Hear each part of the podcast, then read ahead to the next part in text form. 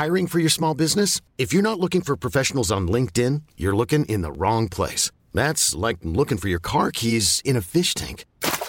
LinkedIn helps you hire professionals you can't find anywhere else, even those who aren't actively searching for a new job but might be open to the perfect role. In a given month, over 70% of LinkedIn users don't even visit other leading job sites. So start looking in the right place. With LinkedIn, you can hire professionals like a professional. Post your free job on linkedin.com slash achieve today. Heraldo Podcast, un lugar para tus oídos. Noticias del Heraldo de México.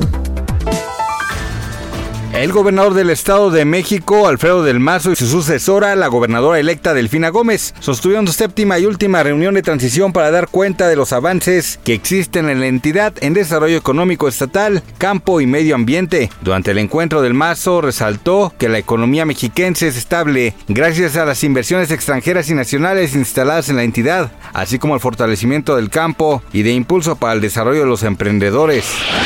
Hoy en el Palacio Nacional, el presidente Andrés Manuel López Obrador encabezó una reunión de más de dos horas para analizar los avances sobre el caso tras nueve años de la desaparición de los 43 normalistas de Ayotzinapa. Sin embargo, Rosendo Gómez, fiscal especial para el caso Ayotzinapa de la Fiscalía General de la República, se retiró del lugar sin brindar ningún tipo de declaración tras ser cuestionado. El gobernador de Florida, Ron DeSantis, declaró este martes estado de emergencia en 46 de los 67 condados del estado. Esto ante la llegada del huracán Idalia, el cual estaría tocando tierra como categoría 3. Ante los peligros que representa el fenómeno natural, DeSantis ordenó la evacuación obligatoria de 21 condados del noroeste.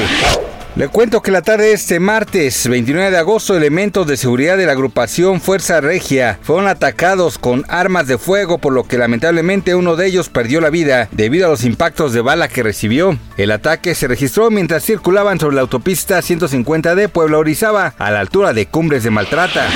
Gracias por escucharnos, les informó José Alberto García. Noticias del Heraldo de México.